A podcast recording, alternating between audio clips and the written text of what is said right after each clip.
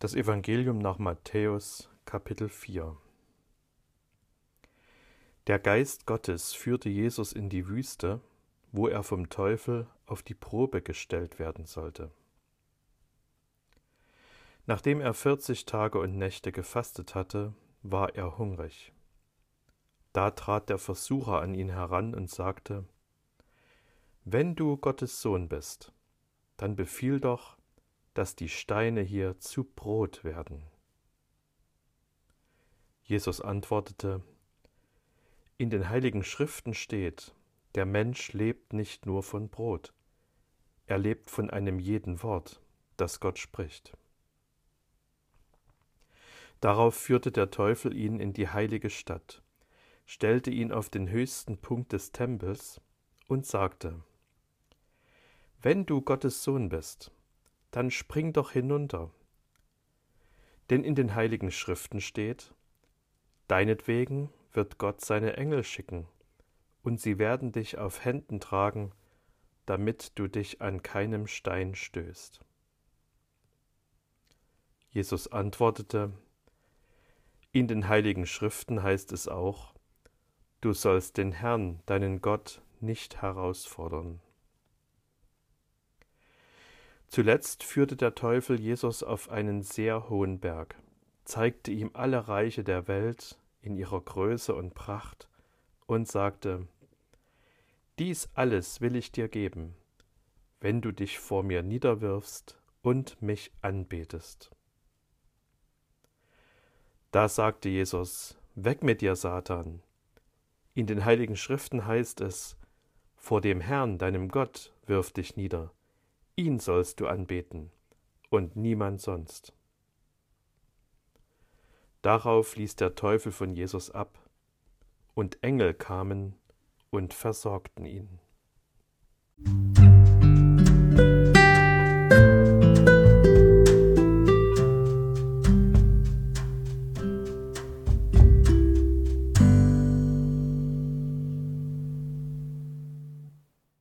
Laut einer Anekdote soll der Teufel einmal nachts am Bett des Evangelisten Smith Wigglesworth erschienen sein. Der wachte auf, sah ihn stehen und meinte nur ganz gelassen, ach, du bist bloß, und schlief weiter. Nicht immer sind Begegnungen mit dem Teufel so harmlos und die Versuchungen des Satans sind wesentlich verführerischer und schwerer zu durchschauen. Was eine Versuchung ist, weiß jedes Kind. Manche von uns sind Versuchungen ausgesetzt, zum Beispiel während der Mathearbeit zum Nachbarn hinüberzuschielen. Wer die Passionszeit dafür nutzt, um auf irgendetwas zu verzichten, auf Süßigkeiten, auf Fernsehen, auf Alkohol, auf Computerspiele, oder so hat vielleicht seit Aschermittwoch schon die ein oder andere Versuchung erlebt. Ich war vorhin überrascht, als ich aus der Sakristei trat, sah ich, dass auf dem Technikschrank hinterm Altar eine Schachtel Lindpralinen liegt. Die ist voll, das sah ich daran, dass sie noch eingeschweißt ist. Und ich weiß gar nicht, ob das hier so wie die violetten Paramente zur Passionszeit gehört, wegen Versuchungen und so. Ja, das mal bei uns meine erste Zeit hier, mal sehen. Und wir kennen ja noch ganz andere Situationen, wo der Glaube an Gott auf die Probe gestellt wird und die Versuchung groß ist, sich von Gott abzuwenden. In allen diesen Versuchungen gibt es für uns einen großen Trost. Und den haben wir vorhin schon mal in der Brieflesung gehört. Wir haben einen überragenden obersten Priester, der alle Himmel durchschritten hat und sich schon bei Gott im himmlischen Heiligtum befindet. Jesus, den Sohn Gottes. Dieser oberste Priester ist nicht einer, der kein Mitgefühl für unsere Schwächen haben könnte. Er wurde ja genau wie wir auf die Probe gestellt, aber er blieb ohne Sünde. Jesus kann mit uns mitfühlen, weil er selbst Versuchung erlebt hat. Und wir können von ihm lernen, wie man Versuchungen widersteht. Der Geist Gottes führte Jesus in die Wüste, wo er vom Teufel auf die Probe gestellt werden sollte. Das, was wir als Evangelium dieses Sonntags gehört haben, ist sowas wie der Prototyp von Versuchung. Werfen wir zunächst mal einen Blick auf die äußeren Gegebenheiten. Jesus hat sich nicht selbst für die Wüste entschieden. Der Geist Gottes führte ihn dorthin, so lesen wir das. Das heißt, das, was wir hier lesen, ist keine Panne auf dem Weg von Jesus, sondern es ist eine wichtige Station auf seinem Weg. Die Wüste ist in der Bibel ja oft ein Ort für die besonderen Begegnungen mit Gott. Das Fasten von Jesus deutet darauf hin, dass er am Beginn seiner öffentlichen Wirksamkeit ganz bewusst die Nähe Gottes sucht und sich für Gott öffnet. Und das ist ja auch der Sinn der Fastenzeit bis heute. Solche Aktionen wie die evangelische Fastenaktion sieben Wochen ohne, die dienen ja nicht dazu, uns die letzte Lebensfreude zu rauben, sondern die Idee ist ja, wir verzichten auf etwas, um damit Raum für Gott zu schaffen. Wir setzen eine Zeit lang bewusst einen anderen Schwerpunkt. In diesem Jahr heißt das Motto der sieben Wochen ohne Aktion ja komm rüber, sieben Wochen ohne Alleingänge. Und die Impulse gehen in die Richtung, dass man eben Gemeinschaft sucht, Dinge miteinander macht, die man sonst vielleicht eher alleine macht oder gar nicht mehr. Fastenzeit hat gerade erst angefangen, noch nicht zu spät, sich dafür zu entscheiden, diesen Gedanken mitzugehen. Nach 40 Tagen Fasten ist Jesus natürlich körperlich schwach. Ich glaube, ich habe gelesen, dass 40 Tage Fasten nur das Maximum ist, was der menschliche Körper gut aushält. An dieser Stelle schlägt der Teufel zu. Er sucht sich unsere Schwächen und er versucht uns, wenn wir einsam sind und vielleicht auch dann, wenn wir manchmal das Gefühl haben, die Welt um uns herum ist wie eine Wüste und wir haben uns eine Belohnung verdient. Ich habe mal Ratschläge gelesen für Leute, die sich das Rauchen abgewöhnen wollen. Da wurde Folgendes empfohlen. Erstens werfen Sie alle Zigaretten, Zigarettenschachteln und Aschenbecher aus dem Haus. Zweitens meiden Sie Orte oder Gesellschaft, in der viel geraucht wird. Und drittens überlegen Sie sich schon vorher, was Sie tun werden, wenn Sie Lust auf eine Zigarette bekommen. Haben Sie ein Ersatzprogramm parat, in dem Sie sich mit etwas anderem beschäftigen oder sich Argumente gegen das Rauchen vor Augen halten. Ich glaube, man kann das ganz gut auf Versuchungen aller Art anwenden. Alles meiden, was mich animiert, Menschen meiden, die das machen und schon vorher überlegen, was ist mein Ersatzprogramm, wenn die Sehnsucht kommt. Und vielleicht könnte noch eins dazu kommen, nämlich mit jemandem darüber sprechen, von dem ich weiß, er wird mich danach fragen. Denn man belügt sich ja leichter selbst als einen anderen Menschen. Sehen wir uns die drei Versuchungen an, denen Jesus ausgesetzt ist. Denn die sind genauso typisch wie die äußeren Umstände. Die erste Versuchung, aus Steinen Brot machen. Eine fantastische Vorstellung. Wie lange bemühen sich Menschen schon, das Welthungerproblem zu lösen? Und auch für uns würde das vieles leichter machen.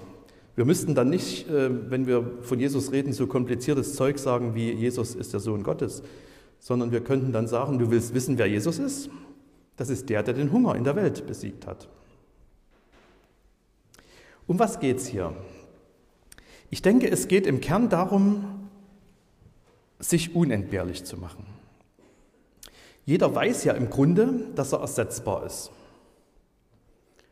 Also wenn ich dann beim Verlassen der Kanzel diese eigenartige Treppe runterstürze, die in die Sakristei führt, da stehen die Chancen immer 50-50, und dann sechs Wochen ausfalle, dann wird sich vermutlich die Welt weiterdrehen. Man weiß es nicht ganz genau, aber vermutlich wird sie sich weiterdrehen, das Leben wird weitergehen, es wird ein paar Probleme machen, aber die Konfirmandenhochzeit wird stattfinden in dieser Woche und andere Sachen werden auch sein, bloß ein bisschen anders.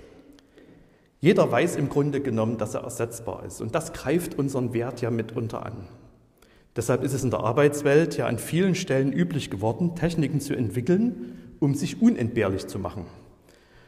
Also Wissen anzuhäufen, dass man mit niemandem teilt, Arbeitsabläufe so zu gestalten, dass es ohne einen nicht geht alles im Griff haben zu wollen, etwas zu können, was sonst niemand kann. Steine in Brot verwandeln. Das wäre was gewesen, was nur Jesus gekonnt hätte. Aber er hatte einen anderen Auftrag. Er sollte steinerne Herzen in lebendige Herzen verwandeln. Und das geschieht durch Gottes Wort. Und das hat er seine Jünger gelehrt und das tun wir bis heute. Und so kann Jesus bis heute den Lebenshunger von Menschen stillen. Die zweite Versuchung ist völlig anders. Vom Tempel springen und den himmlischen Rettungsschirm in Anspruch nehmen. Im Gegensatz zu dem ersten eine völlig zweckfreie Aktion. Was ist das? Das ist die Versuchung, beliebt zu sein und bewundert zu werden. Was haben Menschen nicht schon alles gemacht, um beliebt zu sein? Im geistlichen Leben ist die Grenze da manchmal fließend. Was mache ich jetzt, um von Menschen anerkannt und bewundert zu werden?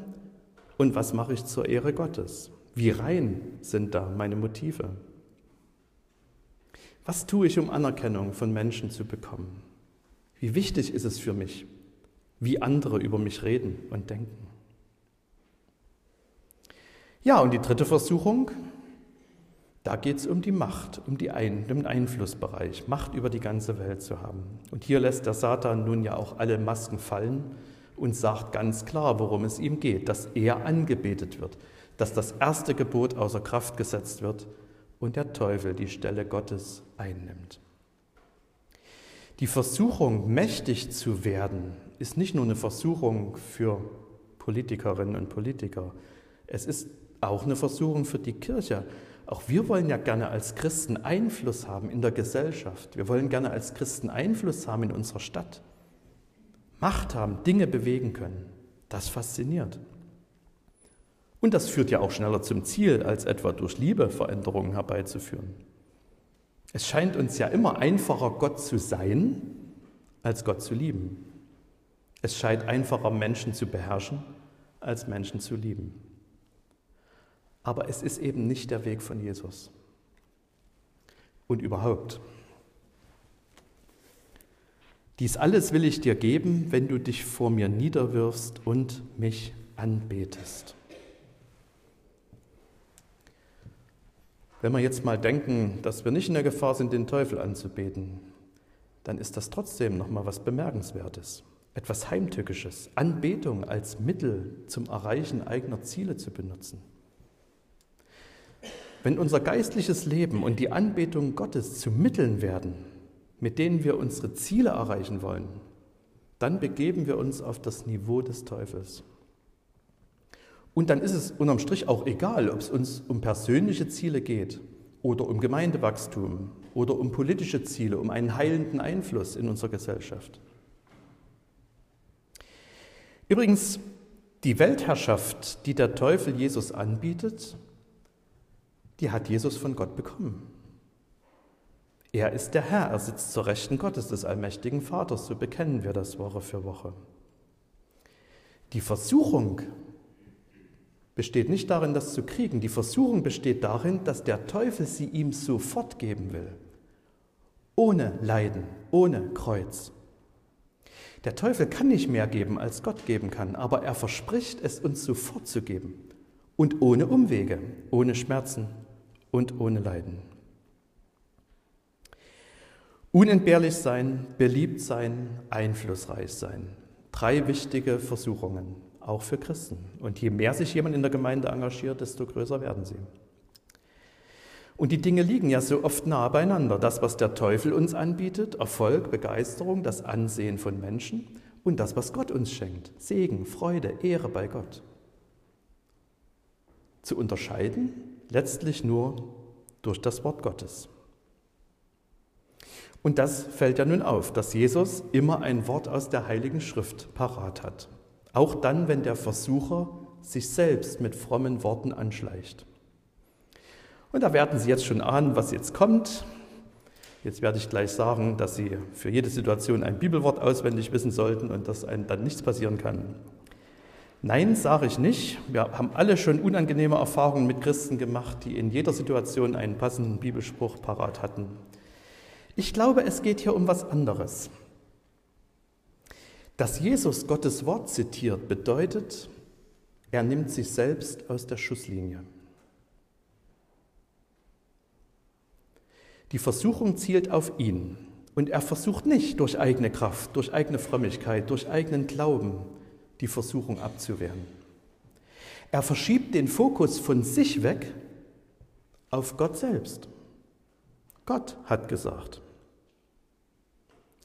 Und neben dem Meiden von entsprechenden Situationen ist die Verankerung in Gottes Wort wahrscheinlich der beste Schutz gegen Versuchungen. Und da schadet es dann natürlich auch nicht, einen Vorrat von Bibelworten im Herzen und gerne auch im Kopf zu haben. Und damit kommen wir nun zum Kern des Ganzen. Und den erkennen wir aus dem Zusammenhang, in dem uns der Evangelist Matthäus diese Begebenheit erzählt. Unmittelbar vorher sagt er uns, dass Jesus sich von Johannes im Jordan taufen lässt. Und das endet dann damit, dass wir lesen, sobald Jesus getauft war, stieg er aus dem Wasser. Da öffnete sich der Himmel und er sah den Geist Gottes wie eine Taube auf sich herabkommen. Und eine Stimme aus dem Himmel sagte, dies ist mein Sohn, ihm gilt meine Liebe, ihn habe ich erwählt. Gottes Geist sagt zu Jesus, du bist mein Sohn, dir gilt meine Liebe, dich habe ich erwählt. Und genau an dieser Stelle setzt der Versucher an. Derselbe Geist, der so zu Jesus spricht, führt ihn in die Wüste. Und wie wird Jesus versucht? Indem der Satan sagt, wenn du Gottes Sohn bist. Beweis mir, dass du der geliebte Sohn Gottes bist. Verwandle Steine in Brot. Zeig mal, was du kannst. Spring vom Tempel runter, sodass alle dir zujubeln und die Engel dich auffangen können damit die Menschen Großes von dir denken und toll von dir reden. Knie vor mir nieder und ich werde dich reich belohnen, sodass du viel besitzt und viel Einfluss hast. Beweis der Welt, dass du es wert bist, geliebt zu werden. Beweis es, indem du was tust. Beweis es, indem du einen guten Ruf hast. Beweis es, indem du eine Menge besitzt und Einfluss hast. Und Jesus sagt, nein. Gottes Liebe gilt mir. Sie gilt mir, bevor ich etwas tue, bevor die Leute über mich reden, bevor ich irgendetwas habe oder irgendwelchen Einfluss ausüben kann. Diese Art Versuchung fängt hier nicht an. Das ist dasselbe Strickmuster wie schon bei Adam und Eva im Paradies. Hat Gott wirklich gesagt. Und diese Versuchung hört hier auch nicht auf. Als Jesus am Kreuz hängt, verspotten ihn die Priester und Schaulustigen mit denselben Worten. Wenn du Gottes Sohn bist, wenn du Gottes Sohn bist, dann steig vom Kreuz runter. Und auch dort besiegt Jesus den Teufel, indem er das nicht tut. Bei unserer Taufe wurde auch zu uns gesagt, du bist ein Kind Gottes. Seine Liebe gilt dir. Und die Schlüsselfrage unseres Lebens heißt, glauben wir das? Glaube ich, dass ich Gottes geliebtes Kind bin? Oder sage ich, ach Mensch, ich kleiner Mensch, ich muss erst mal beweisen, dass ich okay bin. Glaube ich, dass ich unendlich von Gott geliebt bin? Oder sage ich, tja, da muss ich schon sicher gehen, dass die Leute gut über mich denken und reden. Glaube ich, dass ich so sehr geliebt bin, dass ich immer noch tief und sicher in der Liebe Gottes verwurzelt bin, was auch immer die Leute sagen oder was auch immer ich tue oder habe. Das ist die Quelle aus der die Freiheit kommt. Und das ist es, was es mir möglich macht, aufzustehen und darauf zu vertrauen, dass ich die Welt verändern kann, weil ich nicht abhängig bin von den Einflüssen dieser Welt. Denn genau das will die Welt, dass ich das Gefühl habe, beweisen zu müssen, dass ich wertvoll bin. Und je mehr mich diese Idee gefangen nimmt, je mehr Geld ich verdienen muss, je mehr Zeit ich geben muss, um mein Image zu pflegen, umso erschöpfter werde ich und umso unfreier. Und deshalb ist es so wichtig, dass wir, wann immer es geht, diese Stimme Gottes hören. Dies ist mein Sohn, ihm gilt meine Liebe, ihn habe ich erwählt. Dies ist meine Tochter, ihr gilt meine Liebe, sie habe ich erwählt. Versuchungen wird es für den Glauben immer geben. Jesus zeigt uns, wie wir in ihnen bestehen indem wir Situationen meiden, indem wir wissen, wir sind anfällig, indem wir in Gottes Wort verankert sind und indem wir auf Gottes Stimme hören, die mich seiner Liebe vergewissert. Vielleicht gelingt es uns dann auch eines Tages zum Teufel zu sagen, du bist bloß. Und der Friede Gottes, der höher ist als alle Vernunft, wird eure Herzen und Sinne in Christus Jesus bewahren.